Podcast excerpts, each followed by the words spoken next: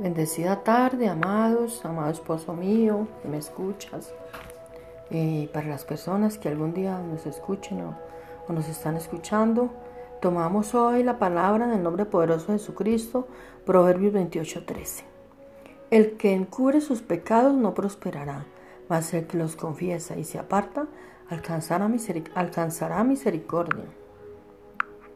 También leemos eh, el Salmo, declaramos el Salmo 52.8 que dice, pero yo soy como un olivo verde que florece en la casa de Dios. Yo confío en el gran amor de Dios eternamente y para siempre. Amén.